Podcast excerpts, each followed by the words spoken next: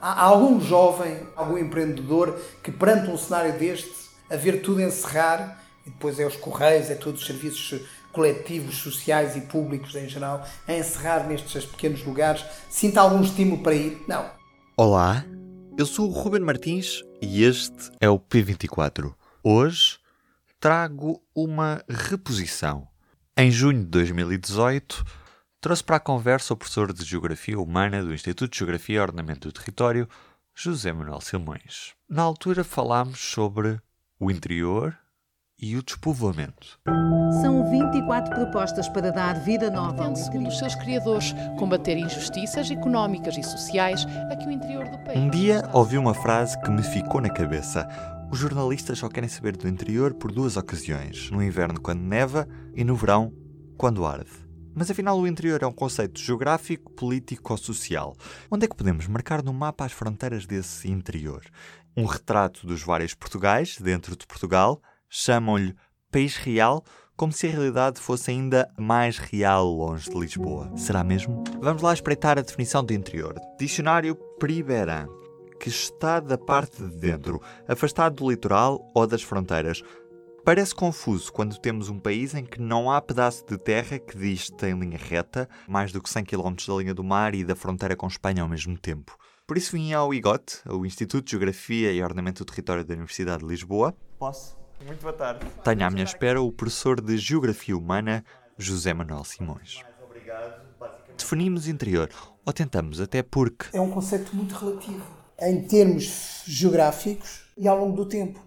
Quer dizer, aquilo que nós falamos muitas vezes em dicotomia litoral-interior, hoje em dia não faz tanto sentido como fazia há 50 anos, por exemplo. Claramente, há 50 anos havia um, um, um problema de, de, interação, de relação, de acessibilidade ao, interior. Depois apareceram as modernas estradas, autoestradas e novas infraestruturas parcialmente financiadas por fundos europeus. Nós estamos a falar de um país que tem, na sua largura máxima, é mais ou menos entre a sul de Viana de Castelo, entre a Foz do Neiva e Miranda do Douro, sensivelmente. 200 e poucos quilómetros, 218, 220 quilómetros. E chega a haver 120, 120 quilómetros, 130. Como, por exemplo, entre o Pumarão, no Conselho de Mértola, e Porto da Barca, junto à Zamojeira do Mar, em Odmira. Vamos pensar, por exemplo, na zona do Pinhal Interior, ficam os conselhos de Pedrógão Grande ou Figueiró dos Vinhos. Nós estamos a falar de locais que, em linha reta, de facto estão entre 50 e tal quilómetros e 70 quilómetros do litoral. Do ponto de vista geográfico, é difícil nós estabelecermos concretamente o que é litoral e o que é interior. O que nós temos assistido nestas áreas mais interiorizadas, digamos assim, tem sido, ao longo dos anos, um processo que vem desde o Estado Novo, desde os anos 50 pelo menos, em claramente assumiu que a indústria eh, era o, seria o motor da economia, porque até aí tinha sido a agricultura. E começou a favorecer a concentração de investimentos no litoral. E com isso, digamos, começou a atrair gente para o litoral, para, sobretudo para as duas áreas metropolitanas de Lisboa e do Porto, mas de uma forma geral para o litoral. E começou, portanto, a esvair-se de recurso interior. E ao mesmo tempo houve processos de imigração para os países que se aceleraram. Muitos destes lugares, muitas dessas aldeias, havia, havia aldeias nos anos 60 que tinham 200 habitantes, né, no Pinhal Interior, 200, e que hoje em dia têm um ou dois ou três ou quatro ou cinco habitantes. Agora, uma grande parte do desenvolvimento das regiões do interior deve-se aos conhecidos fundos de coesão da União Europeia. Portugal dividiu-se em várias regiões de acordo com as NUT 2 e desde que uma determinada NUT 2 não tenha um PIB de 75% acima da média do PIB comunitário, recebe fundos de coesão para fomentar o desenvolvimento e o equilíbrio entre as regiões da Europa. Quando passa esses 75%, passa a ser considerada uma região de competitividade. Quando chegou ao fim do terceiro quadro comunitário de apoio, verificou-se que, de facto, Lisboa continuava a manter-se acima dessa média. E aí havia um problema.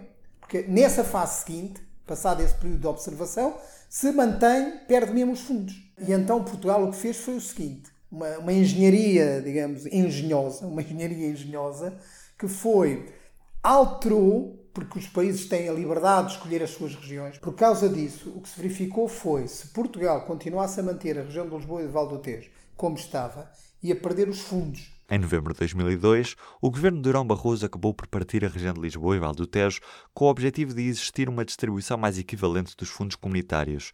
Isto porque as sub-regiões da Grande Lisboa e da Península de Setúbal eram substancialmente mais ricas do que as restantes três sub-regiões da Alzírio do Tejo, do Médio Tejo e do Oeste. E se as coisas continuassem da mesma maneira, os conselhos, por exemplo, da Chamusca ou do Cadaval, podiam perder apoios para se desenvolverem. A partir daí ficamos com uma região de Lisboa, naquilo que conhecemos como área metropolitana de Lisboa, e depois os restantes conselhos foram integrados nas regiões Centro e Alentejo. Vamos continuar com a história e falamos sobre como é que as coisas funcionam do lado lá da fronteira. Durante algum tempo, o Franco teve uma política verdadeiramente de armamento.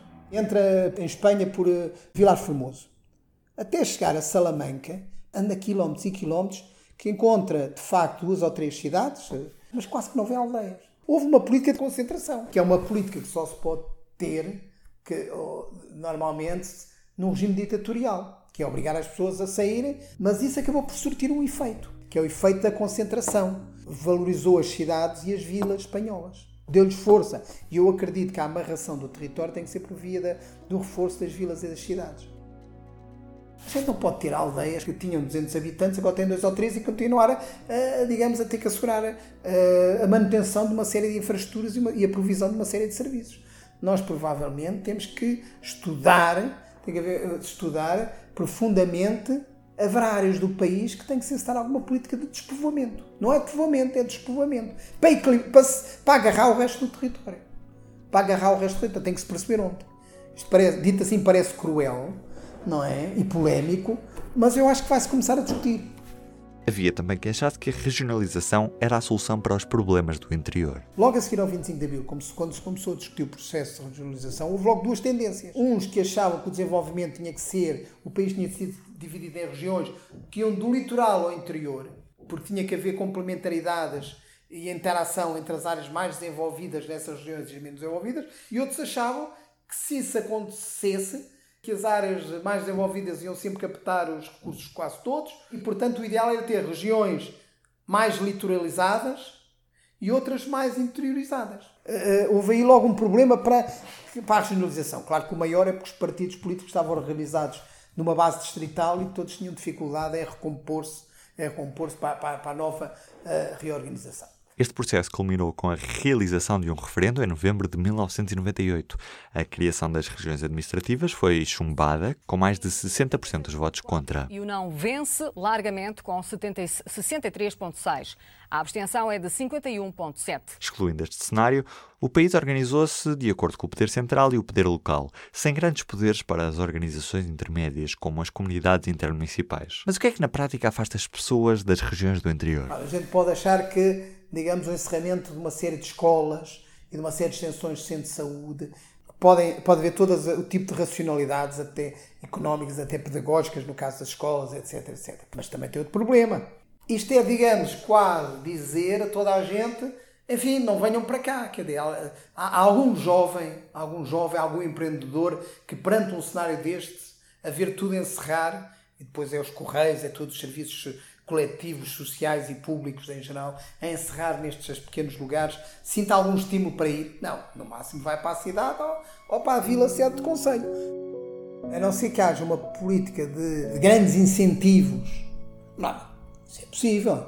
Neste interior, chegou-se a dar lotes industriais a um escudo Portanto, era simbólico. E mesmo assim as empresas vieram-se embora. Porque depois há outros fatores competitivos. E, de certo modo, todo este interior está mais perto da Europa do que... Está mais perto e não está. Estão mais perto fisicamente, embora quando, depois muitos deles, os produtos, saem por comboio ou por avião, não sei o quê, têm que vir para o litoral para os levar para o lado de lá. Da minha parte, é tudo. Já agora, um bom feriado. Eu volto na segunda-feira. Bom fim de semana. O público fica no ouvido.